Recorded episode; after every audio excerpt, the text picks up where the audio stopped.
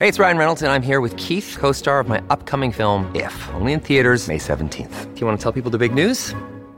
All right, I'll do it. Sign up now and you'll get unlimited for $15 a month in six months of Paramount Plus Essential Plan on us. Mintmobile.com slash switch. Upfront payment of $45 equivalent to $15 per month. Unlimited over 40 gigabytes per month. Face lower speeds. Videos at 480p. Active Mint customers by 531.24 get six months of Paramount Plus Essential Plan. Auto renews after six months. Offer ends May 31st, 2024. Separate Paramount Plus registration required. Terms and conditions apply if rated PG.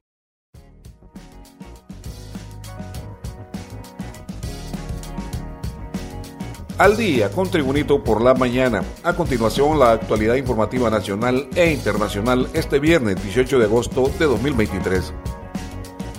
La Cámara Nacional de Turismo de Honduras, la Secretaría de Desarrollo Económico, la Asociación Gastronómica de Honduras y la Asociación de Hoteles Pequeños de Honduras firmaron un convenio de cooperación para la protección de los derechos económicos de los consumidores. El convenio establece que en tanto sector público como privado se han comprometido a dar lineamientos generales a empresas del sector para la gratificación voluntaria de la propina a los colaboradores que forman parte de la industria turística nacional por la calidad del servicio y que constituye ingresos adicionales. Continuamos con las noticias. Autoridades de la Universidad Nacional Autónoma de Honduras, a través del rector Francisco Herrera, denunciaron que en las tomas de instalaciones de la máxima casa de estudios superiores del país, los jóvenes son financiados no por un acto académico, sino político. Están siendo financiados, no es un tema académico, es un tema meramente político, de gente que está queriendo financiar la situación para aprovecharse. La militancia de este grupo es muy pobre, solo logran militancia para actos violentos. En noviembre nos asaltaron en una reunión en el Centro de Arte y Cultura en Comayagüela señaló el rector universitario Francisco Herrera. Más noticias con Tribunito por la mañana. El Centro Nacional de Estudios Atmosféricos, Oceanográficos y Sísmicos, CENAOS, a través de la Unidad de Sismología, reportó este viernes actividad sísmica que se registró en el Golfo de Honduras, Caribe hondureño. La actividad se registró anoche como un sismo de magnitud 4 en la escala de Richter con profundidad de un kilómetro, localizado en el Mar Caribe a 30 kilómetros al oeste de Omoa Cortés y a 25.5 kilómetros de Puerto Barrio, Guatemala, a causa del límite de placas Norteamérica Caribe.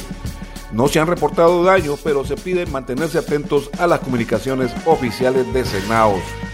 Continuamos con las informaciones. La bancada del Partido Salvador de Honduras sobre la integración de la Comisión Especial para la elección del fiscal general y fiscal general adjunto señala en un comunicado.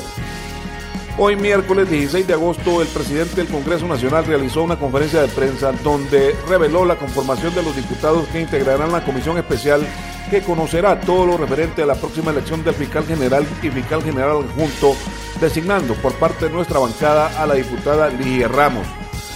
Aclaramos que la diputada Ligia Ramos desistió de manera voluntaria a la integración de esta comisión especial por razones de salud, por lo que en sesión de bancada votamos y decidimos en forma democrática que nuestro representante debe ser el jefe de la bancada, diputado Yossi Toscano, todo con el objetivo de garantizar la representación que el pueblo nos ha delegado en el Congreso Nacional.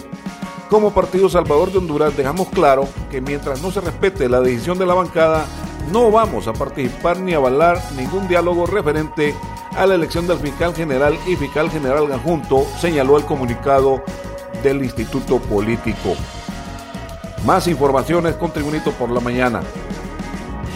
Asaltantes provocaron momentos de terror entre un grupo de estudiantes universitarios al momento que los despojaban de sus pertenencias cuando se transportaban en un autobús del servicio colectivo o rapidito de la ruta del Carrizal Universidad Nacional La Sosa en Tegucigalpa. El informe proporcionado indica que la unidad de transporte público fue tiroteada la tarde de ayer a la altura de la colonia Ato en Medio, cuando se desplazaba por el anillo periférico. Datos preliminares indican que los malvivientes dispararon luego de despojar de celulares, dinero en efectivo y otras pertenencias a los usuarios de la unidad de transporte que en ese momento transitaba repleta de estudiantes de la Universidad Nacional Autónoma de Honduras. Más informaciones. La bancada del Partido Nacional, a través del diputado Nelson Márquez, presentó moción de orden para que se derogara la ley de amnistía y el fondo departamental que sigue vigente en el Congreso Nacional bajo el nombre de subvenciones. Sin embargo, la iniciativa del diputado Márquez, que también pidió que se deje sin valor las sentencias de los órganos jurídicos otorgadas a los beneficiados con la ley de amnistía, no se tomó en consideración para que se incluyera en la agenda de sesión legislativa del jueves. El presidente del Congreso Nacional, Luis Redondo, justificó el rechazo de la iniciativa en principio porque en la reunión de jefes de bancada se pactó que la agenda legislativa empezaría con dictámenes y, posteriormente, con mociones. Noticias internacionales. El expresidente Donald Trump, quien gobernó Estados Unidos entre 2017 y 2021, dispone solo de una semana para entregarse para ser fichado en la prisión de Fulton, en Georgia, a la que deberá acudir tras haber sido imputado por manipular presuntamente los resultados electorales en ese estado. A diferencia de los tres procesos previos en los que a Trump le leyeron los cargos en tres juzgados, en Nueva York, Miami, Washington, D.C., esta vez el expresidente y las otras 18 personas imputadas tendrán que someterse a este procedimiento en la cárcel del condado de Fulton.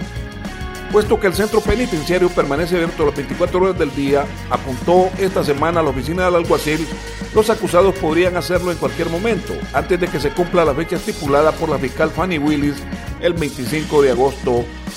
Ahí se le leerán los cargos y previsiblemente se le tomarán las huellas y se le hará la foto policial.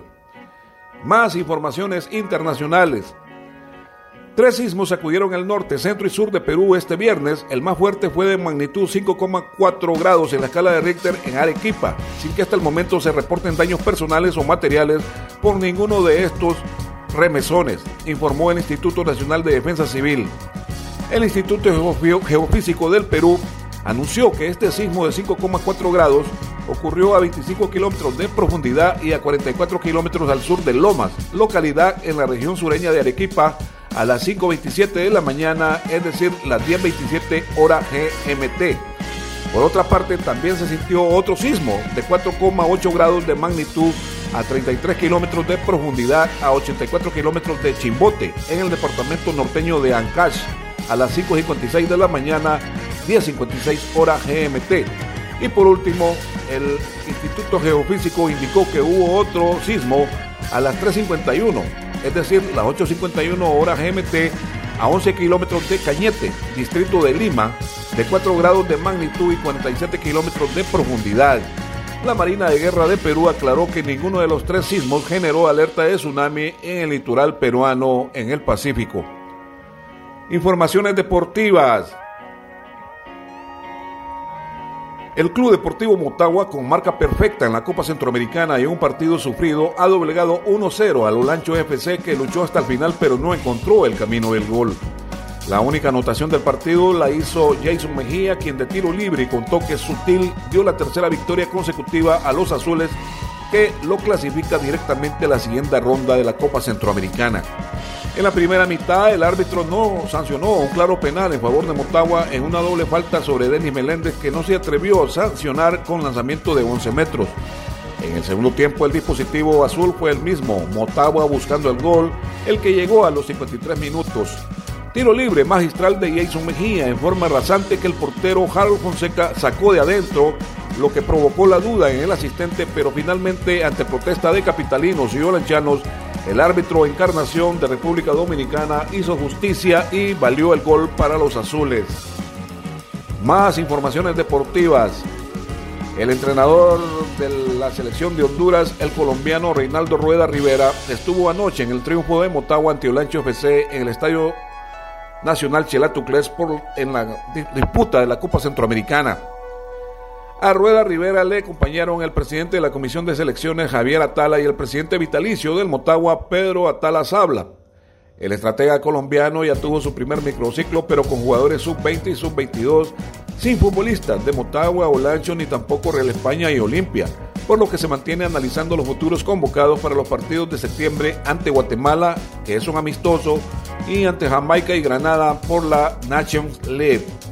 Rueda espera dar la convocatoria oficial a partir de la próxima semana, pero será hasta el 1 de septiembre próximo cuando tendrá a todos los jugadores, ya que en esa fecha concluyen Motagua y Olancho su participación del grupo que juegan en la Copa Centroamericana.